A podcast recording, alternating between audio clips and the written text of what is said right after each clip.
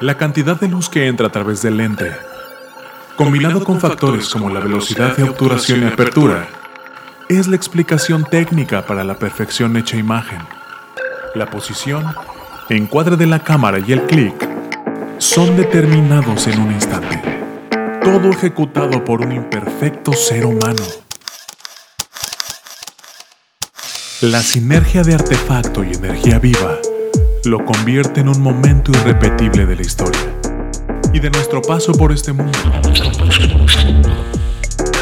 El poder de la fotografía radica en detener el tiempo. Un instante. Enfoque irresponsable. Con Mindy. En Irresponsable TV. Hola, ¿qué tal amigos de Enfoque Irresponsable? Me da mucho gusto que estén aquí una vez más con nosotros. Y pues bueno, que después de un rato estemos retomando otra vez el podcast. Y pues para retomarlo obviamente tenía que tener a un gran invitado y pues el día de hoy tenemos a Carlos Enciso, él es originario de la Ciudad de México, eh, él estudió diseño gráfico en la UNAM, trabajó en agencias de publicidad desde el año 2008 hasta el 2016 y pues entró en el medio semanario Proceso. Ahí incursionó de lleno en la producción audiovisual y coberturas fotográficas. Actualmente coordina el área de producción audiovisual en la revista y pues nada, denle una gran bienvenida a Carlos. Bienvenido Carlos, ¿cómo estás? Hola, muchas gracias. Muy bien, muy, nervioso, francamente. ¿Por qué no? No te pongas nervioso.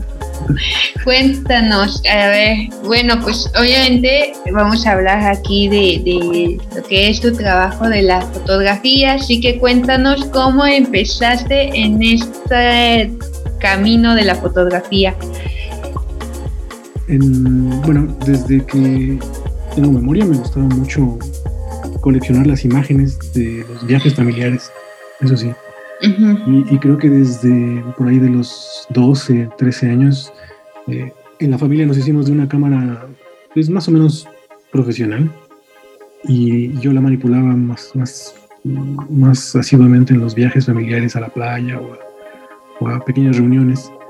Desde ahí creo que me enganché un poco con ello, pero donde realmente lo descubrí ya como, como este desarrollo técnico narrativo fue hasta la universidad, porque en la carrera hay una eh, una asignación de fotografía que dura cuatro semestres más o menos. Entonces, eh, ahí tuve eh, la fortuna de tener un buen maestro que me enseñó la parte técnica muy, rápidamente y muy, muy fácilmente. y, creo que el resto de, ese aprendizaje pues ya fue un practicar diario constante durante todos esos años. Y normalmente era como una cosa muy lúdica, unas reuniones con amigos, resaltar pues sí, la, vida diaria, incluso de, mi trayecto a la, universidad, que era larguísima, eran dos horas de camino de ida, dos horas de vuelta, y a veces en el transcurso de la enorme Ciudad de México con el transporte público, pues había momentos que se podían retratar y eso, eso me ocurría muy, muy seguido. Entonces creo que durante esos años fue cuando afiancé mi gusto, mi gusto y, la, pues sí, la, palabra es la pasión, porque en realidad eh, absorbe muchísimo de ti esa, esa forma de expresar o de contar, porque es un lenguaje. Y bueno, mucha gente le pasa con la escritura o con otro tipo de, lenguajes más eh, eh, abstractos incluso, ¿no? Como, como pintura u otros, otros aspectos de expresión.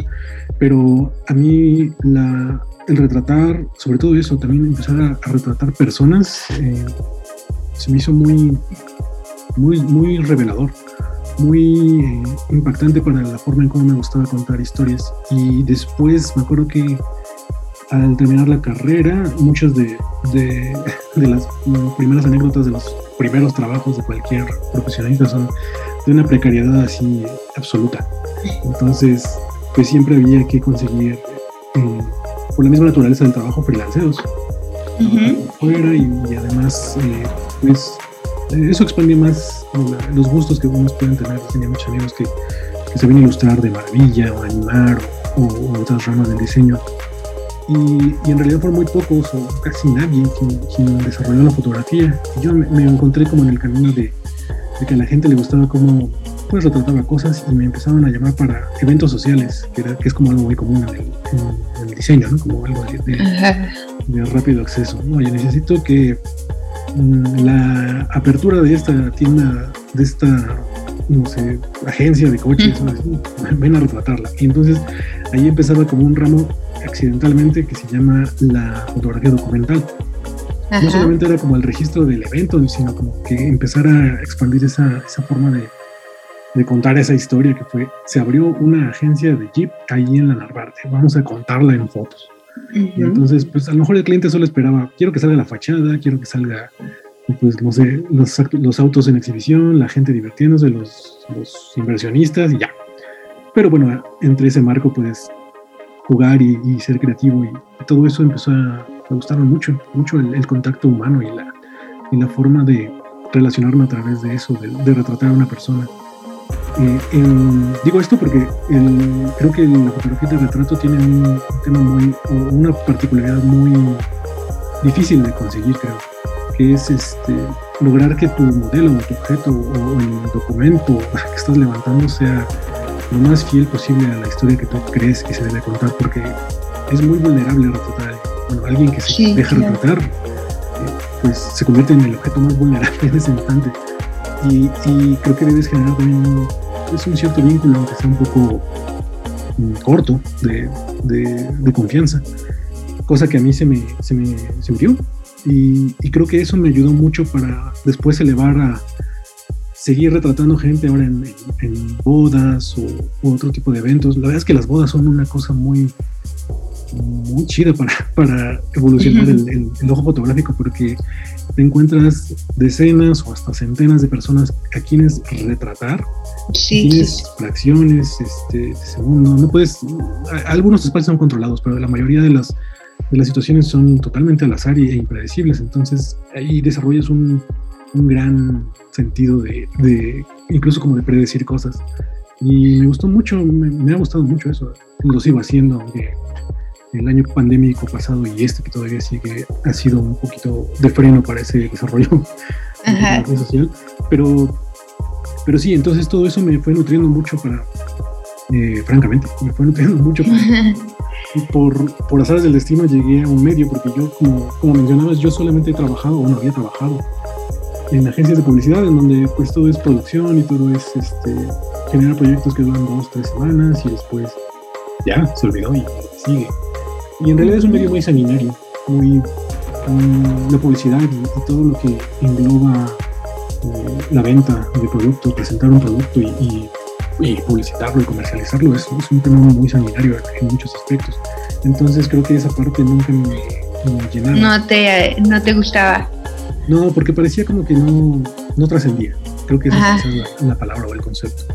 Y eh, por ahí del 2016, en, el verano, estaba pasando con una mala racha en una agencia. Y de hecho es como un ciclo constante o muy común en el trabajo de diseño gráfico, en la publicidad. Llegas a un lugar, te van te enamoras un poco, después empieza un declive y acabas rogando por ya largarte de, ahí. Y entonces me acuerdo que, eran momentos complicados y, e incluso eh, temas muy delicados legalmente, porque pues no, suelen ser realmente muy éticos los jefes de, algunas agencias. Y me acuerdo que yo iba camino de nuevo a, a, la mañana, un día nuevo, hacia la agencia y me estaba incluso mentalizando bueno, que hoy no te hagan enojar, hoy no vayas a estallar, seguramente que arranque renuncies, es un tema muy, muy común, de hecho, tristemente muy común.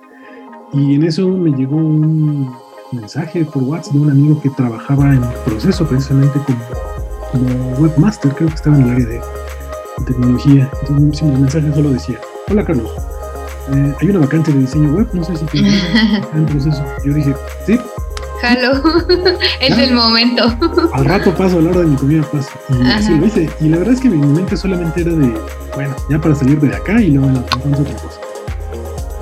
Y, y en realidad así fue porque yo nunca tenía la noción de llegar a un medio, no tenía como esta afinidad a, a ciertos medios, bueno, la mayoría de los medios no son, no son afines a mi forma de, de pensar o de concebir la información, la política o la conciencia de clase incluso.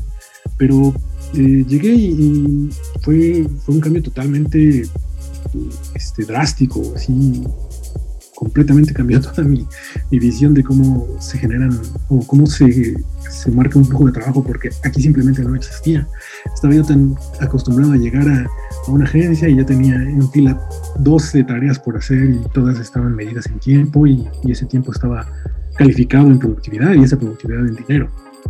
Y acá es un flujo de información, entonces tenías que esperar a ver qué, qué surgía para ver qué podías generar. Mi primera posición ahí fue pues diseño web, entonces en el sitio generaba pues algunas infografías o publicidad para, para la misma revista y en realidad el flujo de trabajo era muy diferente, muy complicado. Además había un, bueno todavía lo hay por la misma naturaleza del medio, un gap generacional muy marcado.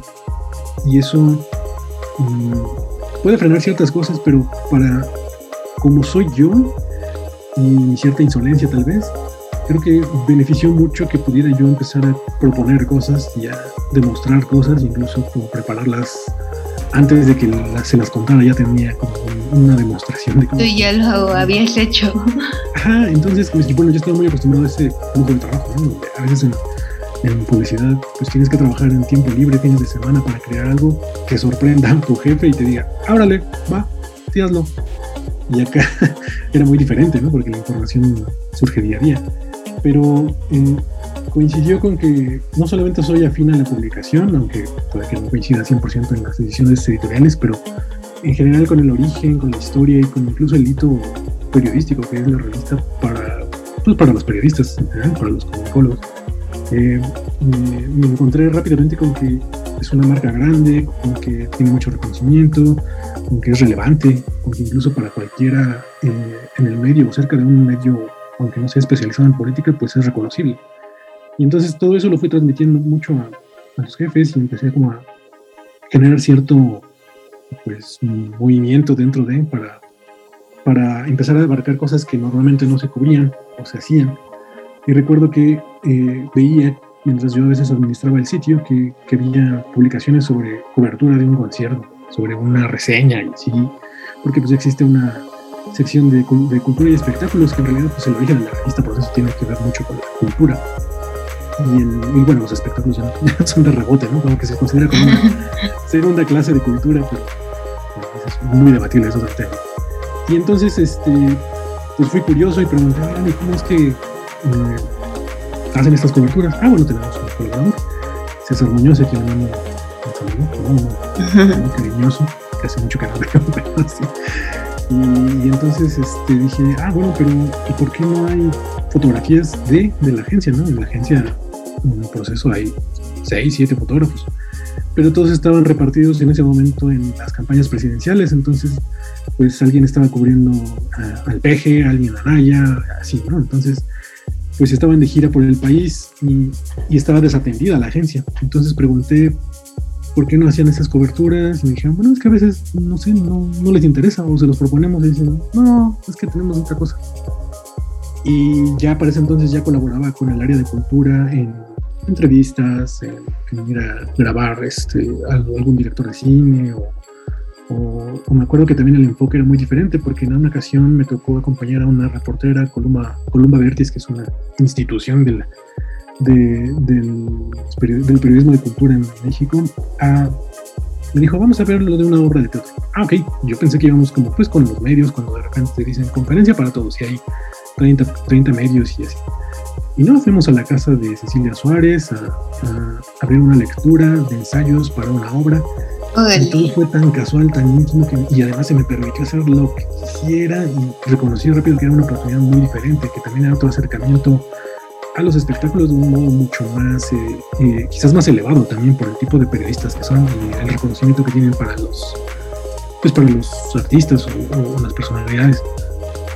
Entonces, mientras estaba esa parte, adentraba como a participar de manera ya audiovisual, pues pregunté esto de, oigan, ¿y por qué no hacen coberturas? Pues yo le entro. Ah, bueno, pues le voy a decir a, a César que pues, la próxima, el próximo evento que acredite, pues te acredite.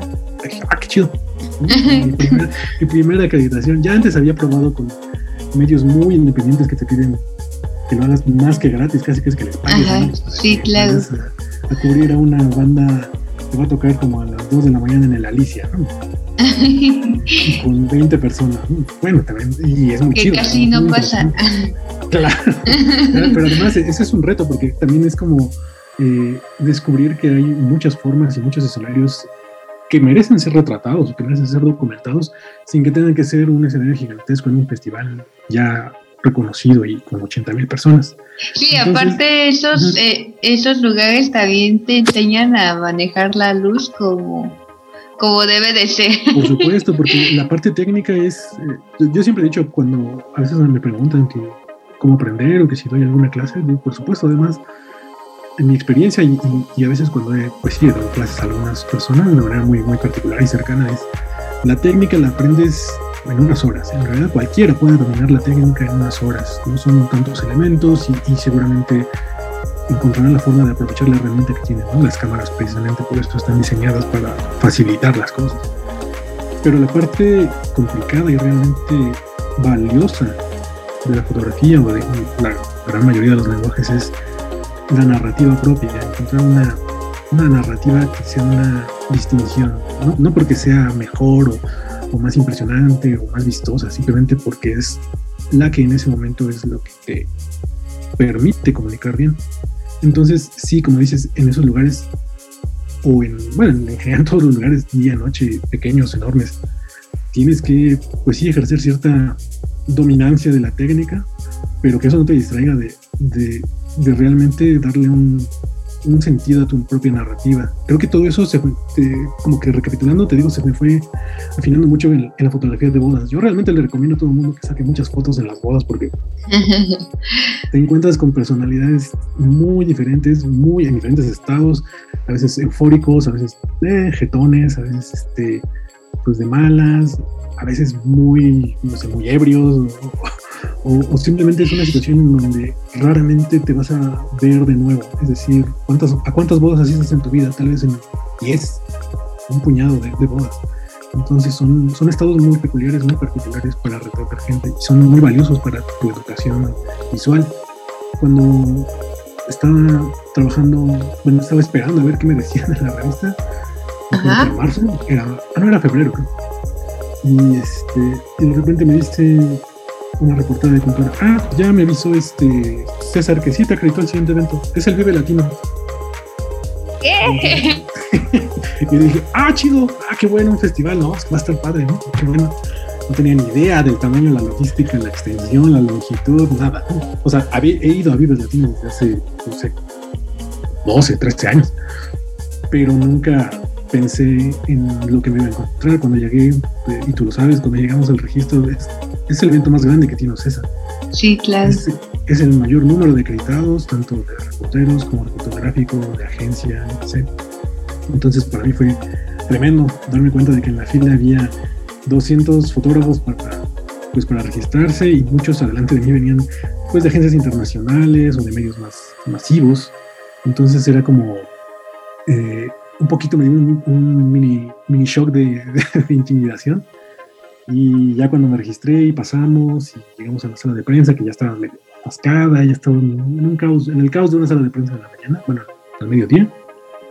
Entonces, este, primero, pues sí, fue como un par de horas de, de, decir, ok, ok, es caminar un chingo, es este, es entender a dónde tienes que regresar, es aprenderte los cruces para donde sí puedes pasar y donde no, sacar la Wi-Fi para empezar a descargar material. Sí, todo el caos que se genera también ahí, ¿no? De los, bueno, de que ya va a empezar un artista y tienes que correr de un escenario a otro. Claro, empezar a manejar itinerarios, cosa que no, pues nadie me había dicho, ah, es que tienes que ir ver los itinerarios porque el camino que haces del escenario más cercano, bueno, más lejano, a lo mejor te va a quitar 5 o 8 minutos, entonces administralos. Pero bueno, todo eso lo fui aprendiendo en las primeras horas.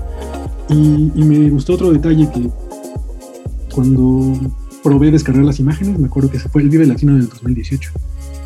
Regresé después de un acto y dije, ah, voy a descargar unas imágenes, voy a editarlas. Entonces veía que varios compañeros también estaban editando y, y realmente notaba una cierta tensión, más que un disfrute notaba que algunos tenían como problemas para pues estar satisfechos con el set que acababan de retratar. Porque pues les exigen, y ya mándame estas fotos, ¿no? Y necesito que me des cinco fotos de este acto rápido. Entonces, incluso veía gente que hasta le pegaba a la mesa, de que no estaba a gusto con las que había sacado. Y yo al contrario me sentía muy a gusto, dije, ah, esta me gusta, me gustan varias, mm, voy a filtrarlas, ah, mira, voy a poner, a arreglar este detalle de luz, un poco de contraste y listo. A ver, ah, no, pues entonces me empecé a sentir como mucho más confiado, más seguro. Y todo ese fin de semana del Vive Latino fue, creo que la mejor eh, forma de iniciar, porque a partir de ahí ya todo es de bajada tanto en exigencia física como tamaño de escenarios, complejidad de escenarios. Los escenarios están diseñados para todo menos la fotografía. Entonces absorben luz, te mueven un montón de valores de, tu histograma, de, de, lo que crees que se va a retratar. Entonces hay mucho trabajo después en, la, corrección. Pero darse cuenta de eso, a lo mejor yo creo que a lo largo de la semana posterior fue cuando asimilé que estaba pues ya como seguro y que estaba listo para, empezar a explotar esta parte y que en la revista se me daba el voto de confianza. Entonces después del Vive Latino pues empezaron a, pues empezaron los shows del año. me acuerdo que después fui a ver a, fotografiar a Lenny Kravitz, después a Jamiroquai y después empezaron shows más íntimos en el plaza y así, dos shows a la semana, fines de semana, festivales, y de repente no te das cuenta que en un año ya fotografiaste, no sé, 40 sets, 40 shows. Y, que además todo eso, además, en la agencia se valora porque es un, material que se comercializa. Si una agencia tiene esa imagen, se, pues se vende.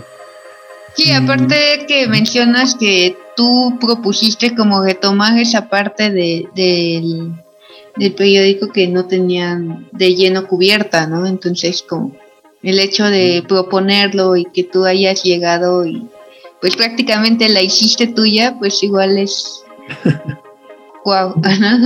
y, o sea, eh, es, reconozco que además soy muy, eh, muy afortunado en ese aspecto porque no en todos lados se les permite cierta libertad, incluso en agencias mucho más grandes o internacionales. Eh, recuerdo que precisamente en ese mismo Vive había un compañero de, de Getty Image que tenía que fotografiar el inicio del Vive Latino, algunos actos, y después irse al Estadio Azteca para fotografiar un partido, y después regresar en la noche para fotografiar a Morrissey, y después al otro día hacer otro tipo de logística. Entonces también como que creo que en ese aspecto su tipo de trabajo no creo que sea tan disfrutable. A mí se me da libertad, se me da esa onda de, decidir o de ponerme de acuerdo con el reportero, y, pero sí reconozco y sé perfectamente que eso es algo muy particular, muy escaso muy raro. Y, y como dices, es un poquito darse cuenta de que también has labrado ese, pues ese nombre al lado o, de, o del lado de una marca reconocida. Porque me acuerdo que incluso cuando te conocí a ti, que creo que fue en un foro Indie Rocks, eh, me preguntabas de qué medio venía. Y dije, ah, pues de la revista, pues eso. Y, y, cada que contestaba eso, al igual que tú, otros me decían, ¿a poco ustedes cubren conciertos? ¿A poco ustedes cubren espectáculos? Sí, hay una eh, gama de cosas que, no sabemos que los públicos se pueden eh, abarcar mediante pues, cierta segmentación digital en los medios y, que pues todo es vendible, todo es distribuible, todo, todo es una mercancía. Entonces me funcionó mucho a mí entender eso, entender desde la parte mercadológica en todo mi, mi mi, mi, experiencia, traducirlo un poquito en esto, en la forma en cómo decir, fíjense que ustedes tienen una marca importante y puede estar en donde quiera, y así ha sido, casi, casi no hemos tenido un, espacio en el que nos hayan pasado el rasero de, no, y ustedes no, como, en los festivales grandes, ¿no? Y eso ha sido muy chido en la parte personal, pues sí, me, me gusta mucho la música desde, desde muy joven. Y, y la oportunidad de, por ejemplo, en ese Vive Latino primero, en la primera experiencia, en el primer día, fotografiar a Noelia Gallagher fue, fue como un, no sé, yo todavía no lo supero sí, por... los juveniles como Isis y, verlo ahí. Y además, en un punto, juro yo, y creo que tengo esas fotos, juro que en un punto se me quedó viendo. Eso nadie me va a quitar.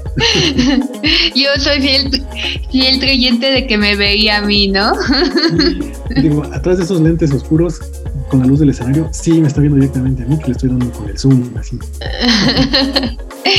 y bueno, pues hoy está muy interesante la manera en que tú llegaste ahora sí que a la revista, pero mm, algo, bueno, me gustaría que nos compartieras parte también de tu trabajo, pues no solamente de conciertos, o sea, también estabas hablando de lo documental y que también se me hace súper interesante lo que haces, me gusta mucho tu trabajo.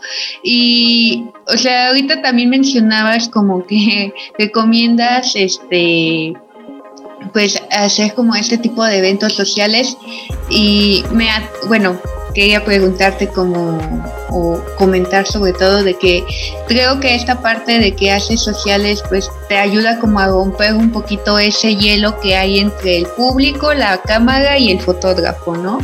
Porque por ejemplo a la gente que quiere dedicarse a la fotografía documental, tú, o sea, ¿qué les empezarías a, a qué les recomendarías para que empezaran con la fotografía documental, por ejemplo?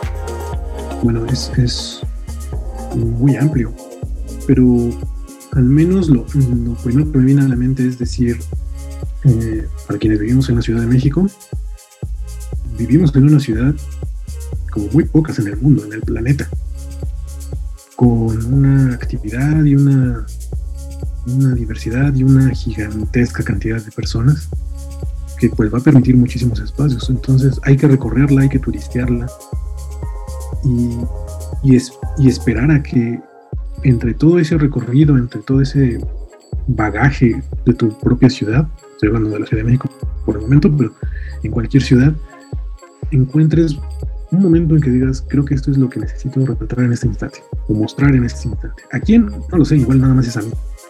Pero esa, esa forma de ir eh, observando de manera personal es básicamente la documentación.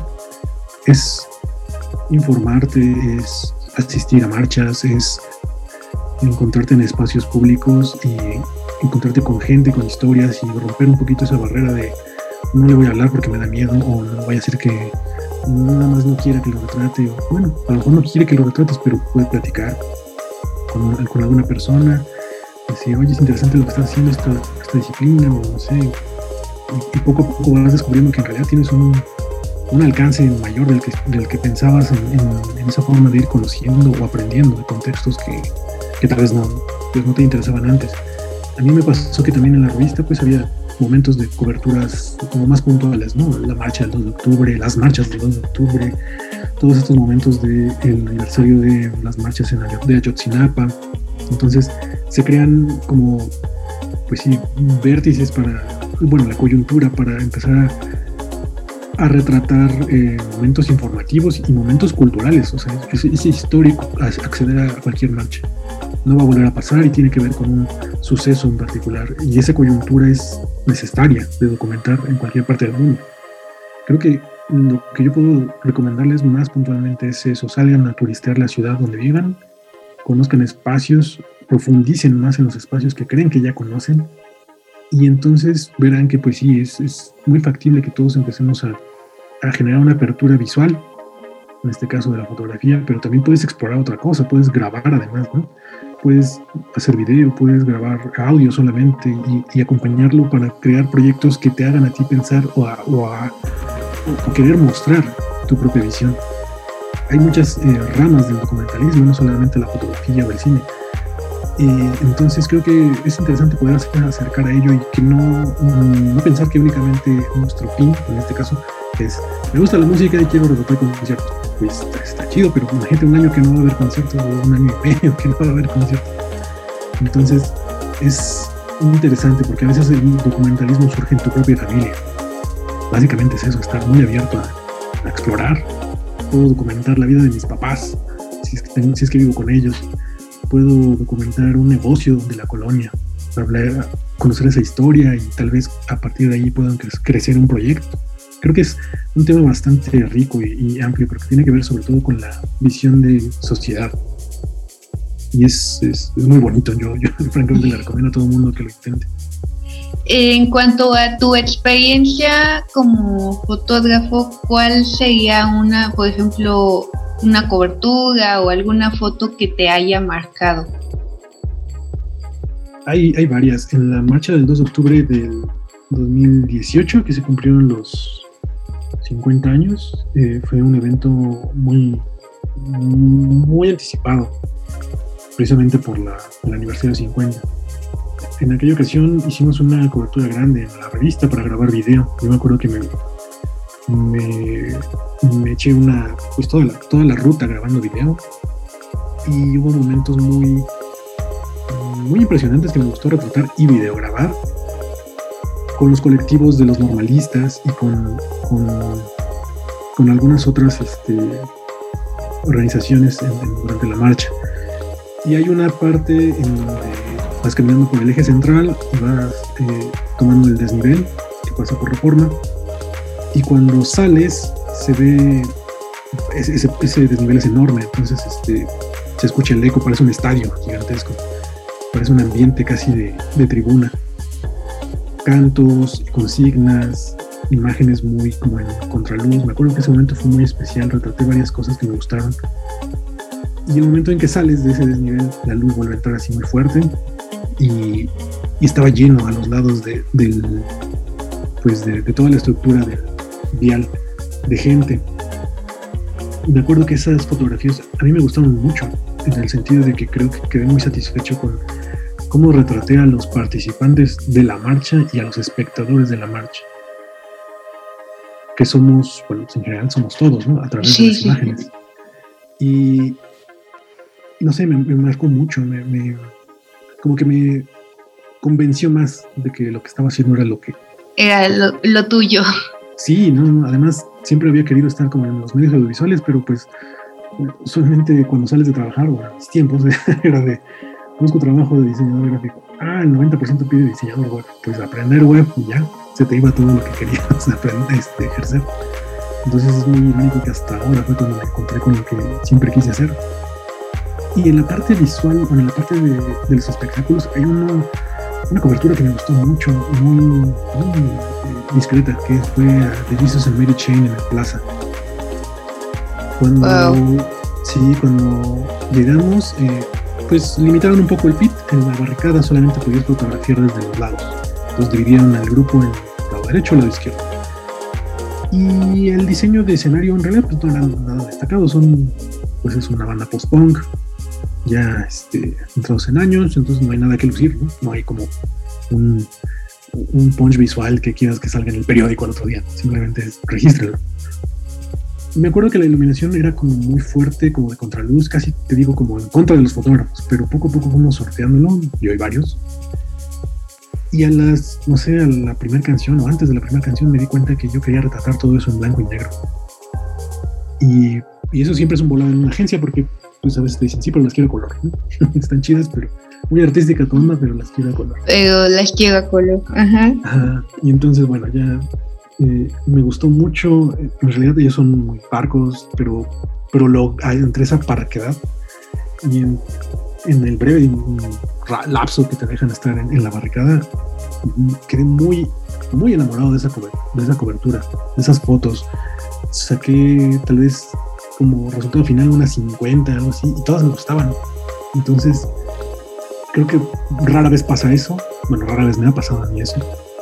Y, las trabajé todas en blanco y negro con un, cierto sentido de, de, cuando me gustaba hacer en el laboratorio de, de la facultad, blanco y negro en papel y revelar y con líquido y todo. Y estuve muy satisfecho, las mandé en blanco y negro a la gente y listo, perfecto, nos gusta. Entonces, hay momentos muy particulares que pues nunca eh, predijiste a veces pensaría uno, ah, es que, uy, en el Corona, ¿no? Va a estar un montón de artistas que además yo soy fan de ellos, ¿no? Entonces soy seguidor y me voy a saber hasta las canciones cuando esté tomando las fotos. Sí, pero cuando sacas ya toda la tira de imágenes, dices, bueno, en realidad no todas hablan como yo quisiera que hablaran. sí, sí, sí. Pero en esta me, me gustó mucho, fue como, todavía lo recuerdo, muy particular. por ahí las tengo muy, muy atesoradas. Sí, aparte, este, otra vez Carlos haciendo de las suyas, atreviéndose al blanco y negro, yo a mí me gusta así, lo voy a hacer, ¿no? O sea, esa es una parte que también siento que es importante en ti como fotógrafo porque muchas veces, eh, sobre todo en la selección, ¿no? A veces te llegas ahí como de que, ah, pues esta foto me late más, tal vez porque le encuadre, pero en sí la, por ejemplo, hay otra foto que la expresión me late más, ¿no? Y, y el encuadre sí puede ser bueno, pero lo que gana es la expresión, ¿no? Hay veces que, bueno, me ha pasado también que te dicen, no, pues nada más tantas fotos o ciertas fotos y tú dices, no, pero es que yo quiero meter esa o a veces... esa lista de portada o esa. Ajá, y no, y no pasa, ¿no? O, o, al contrario, como insiste tanto, llega a pasar que, que tienes este resultado, ¿no? O sea, el chiste es como también atreverse dentro, o sea, es, bueno, creo que es algo que la fotografía te lleva mucho, ¿no? Como atreverte sin que le tengas miedo a, a lo que vaya a pasar, porque pues solamente así vas a saber si, si agrada o no agrada, ¿no? Sí, así es. La decisión final pues siempre es de un editor, de un jefe de editores. Entonces uno puede proponer y entre esa propuesta pues seguramente habrá veces en que sí concuerdan y otras no, pero pues de nada, nada pierdes comprobarlo y con insistir porque mm, es un trabajo muy íntimo en realidad. Aunque sea un retrato en un escenario gigantesco, es muy íntimo. Retratar cualquier cosa es muy íntimo. Y me preguntabas eso, perdón, también me acordaba de otra cobertura que, es cierto, también la tengo como muy entrañable en el, este festival de las juventudes que hacen en el Zócalo, que hacían pues hasta hace un par de años. Eh, estuvo residente y estuvo alemán ahí en el Zócalo, llenos totales. Me acuerdo que Alemán había estado con una polémica anterior porque había hablado sobre eh, las pintas y, y pintas y disturbios que habían en las marchas feministas de esos, de esos meses. Y bueno, seguramente lo hizo con un gran desconocimiento y, tuvo un enorme error, pero eh, parecía como que en realidad en ese show no había una conversación sobre eso, que, un par de semanas había.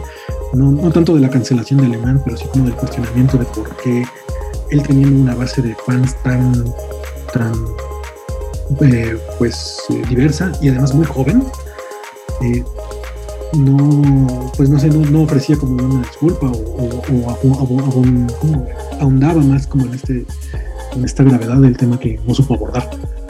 Me acuerdo que en, el, en esa cobertura pues había un par de, de shows muy buenos y estaba el de Alemán. Alemán en vivo es tremendo, es muy, tiene una energía muy, muy avasalladora, es, incluso llega a abrumar el poder, energía y volumen incluso de la voz, porque también es como muy saturado.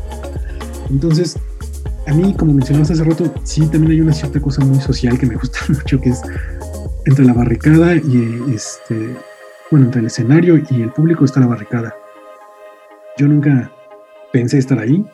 En realidad, un tiempo de mi vida aspiré a estar en un escenario, cosa que nunca sucedió. Y pues la mayoría del tiempo estás en la parte del público. Y creo que estar ahí en la barricada me permite absorber algo de lo que nunca pude por los dos lados y es y es muy es un privilegio. Y con ese privilegio lo que he tratado de hacer es como asomarme a la gente, asomarme a voltear mucho al público, retratar muchísimo a la gente en su en su expresión, en cómo disfruta, en cómo no disfruta, en cómo, cómo se expresa, más que el escenario que pues está diseñado para que cuando tomes fotos salgan como ellos lo planearon meses, ¿no? Para que cualquier fotógrafo les trate de un modo en que salga el artista así, con el fondo así, con la luz así, con las pantallas atrás así. Y la gente no, la gente es muy diferente cada, en cada show, en cada set. Me acuerdo que en esa vez eh, Alemán estaba en su set muy, muy poderoso y había cantidad, pero cantidad de, de morritos de primaria, secundaria que eran fans y sabían todas las canciones con groserías, hablando de violencia, hablando de disparar, todos se lo sabían y había muchas niñas, lo cual era como tremendo, ¿no? Por el contexto, incluso con las declaraciones que había hecho antes. Ah, claro, sí. Y en ese como explorar de la gente, porque estaba yo fascinado viendo, fascinado de un modo documental, viendo cómo había tantos morritos en hombros de sus hermanos mayores quizás, cantando todas, todas las letras, toda la lírica, que es rapidísima incluso. Y de repente noto que había una chava que tenía una, pancarta fosforescente que decía, alemán, a mi hermana la mató su novio. Fue víctima de feminicidio y era tu fan. No. Y en ese momento fue como cabrón, o sea, sí, darme cuenta de que primero eso debía ser documentado. Sí, claro. Tratar como de obtener esa historia. En, mi caso no, no, soy el reportero, pero eh, sí vi que cuando me acerqué yo a fotografiarla, después se acercó una colega de Universal que le sacó la historia, pues, eh, se publicó su historia en el Universal.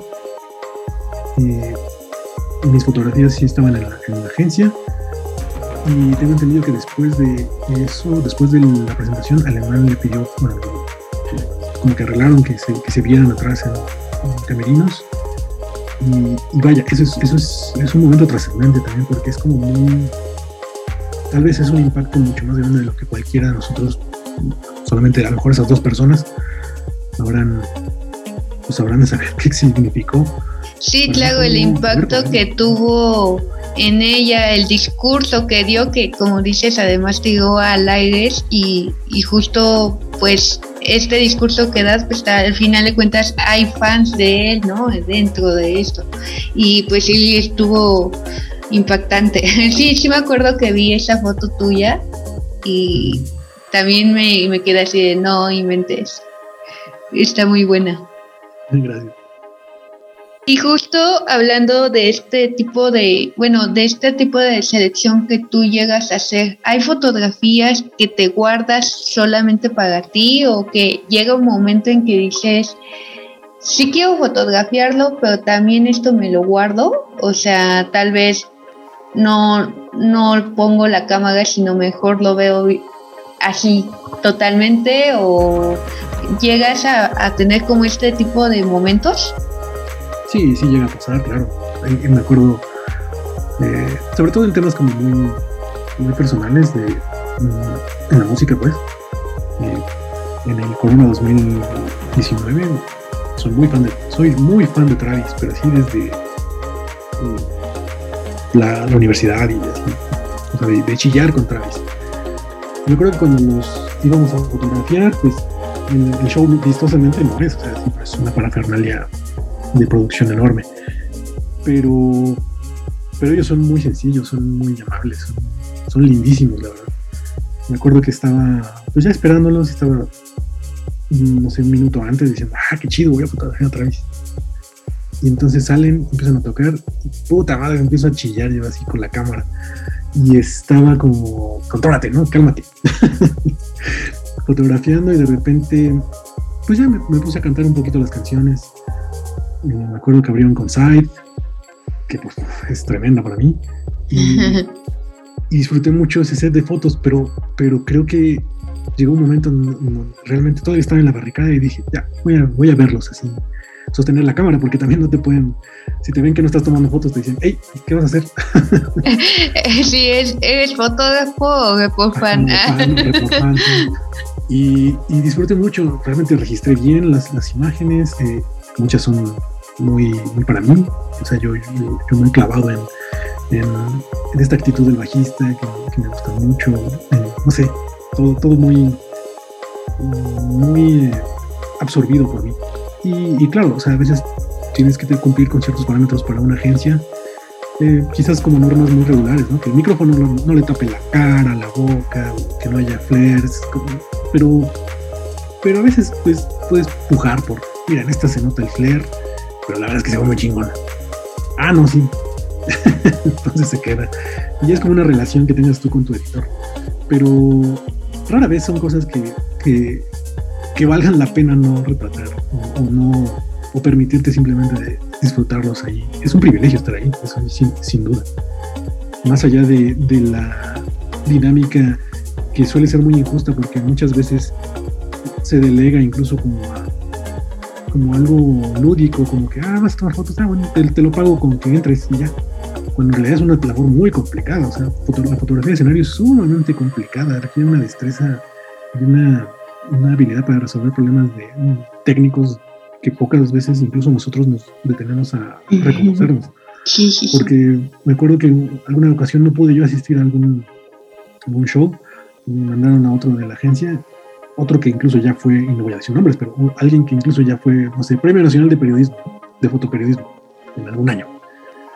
Y cuando vi las fotos fue chale, se ve que fuiste sin ganas, que no quisiste moverle a nada, experimentar con, con el equipo que traes, con la herramienta que estás usando, donde, tomaste la foto, ahí te quedaste los 10 minutos. es, es, es, realmente un, un, espacio complicado el PIB.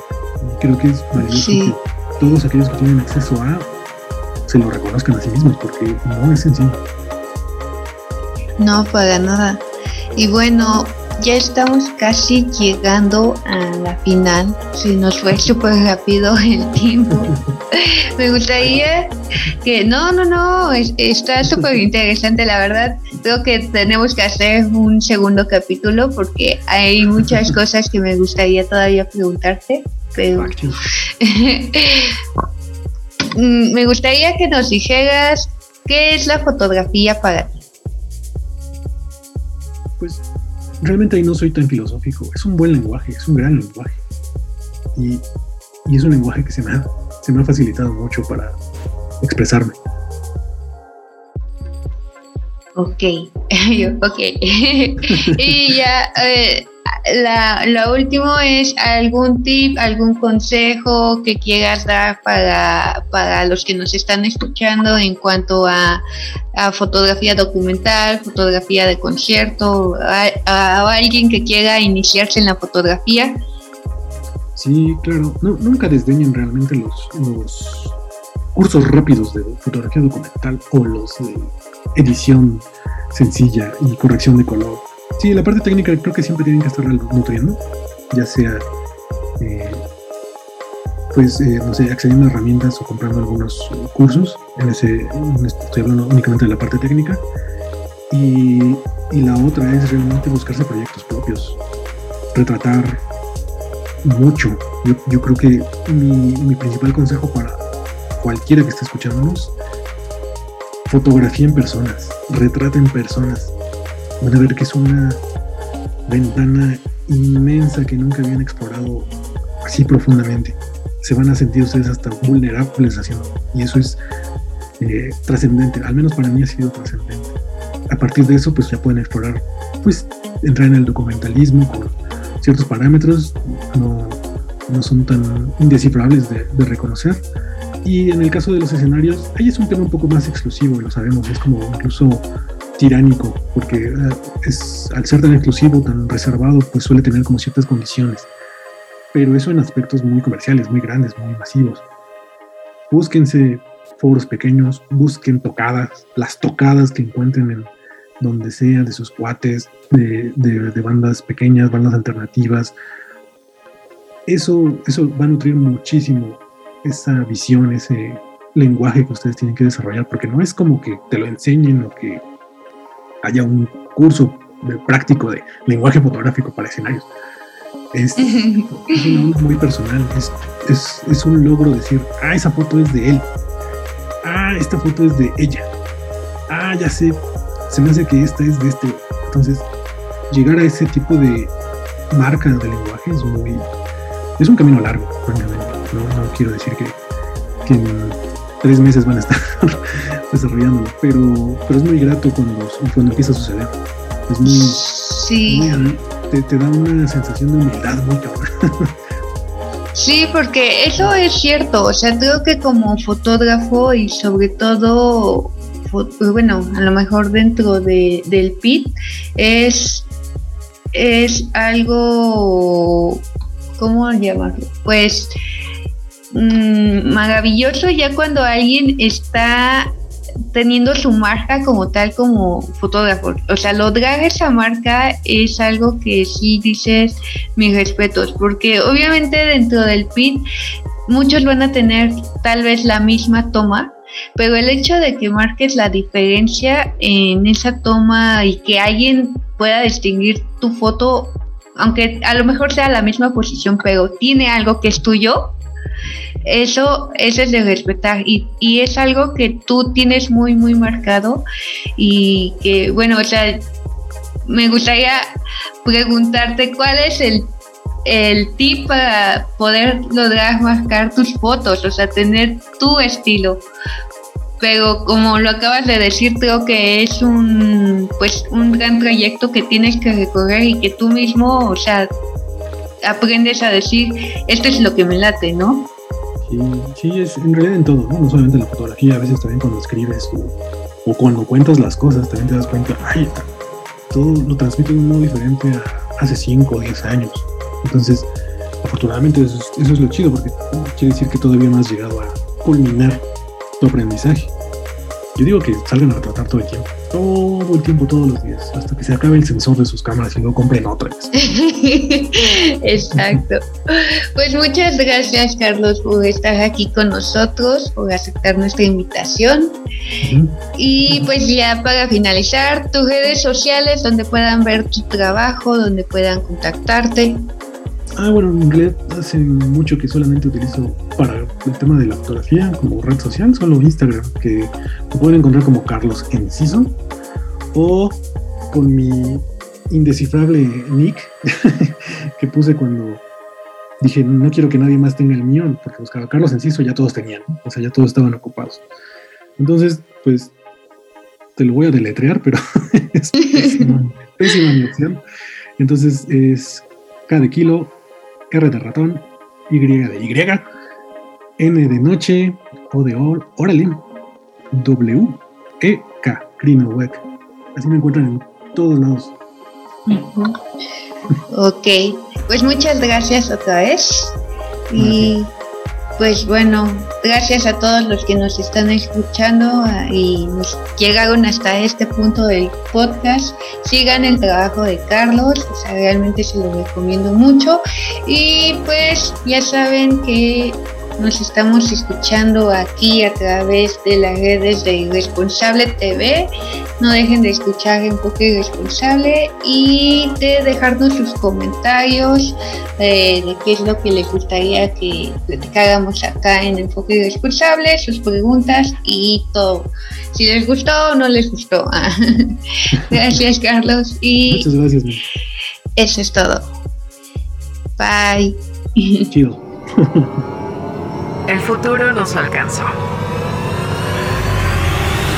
La inteligencia artificial está presente en toda nuestra toma de decisiones. El algoritmo ha sido colocado como un proveedor de la verdad absoluta, administrando qué es lo bueno y lo malo para ti. La última esperanza es defender el más grande idealismo de la juventud, la irresponsabilidad. Porque no se es joven si se es responsable. Y para los viejos, es el último vestigio de que un joven habitó en él. El algoritmo no manda sobre ti. Ser irresponsable es tu más grande poder, que no le permite a ninguna corporación encajarte en un estereotipo cuantificable. Irresponsable TV. Música del mundo para el mundo. Disponible en Facebook Live, YouTube, Instagram, Twitter, Apple Music, Spotify. Amazon Music.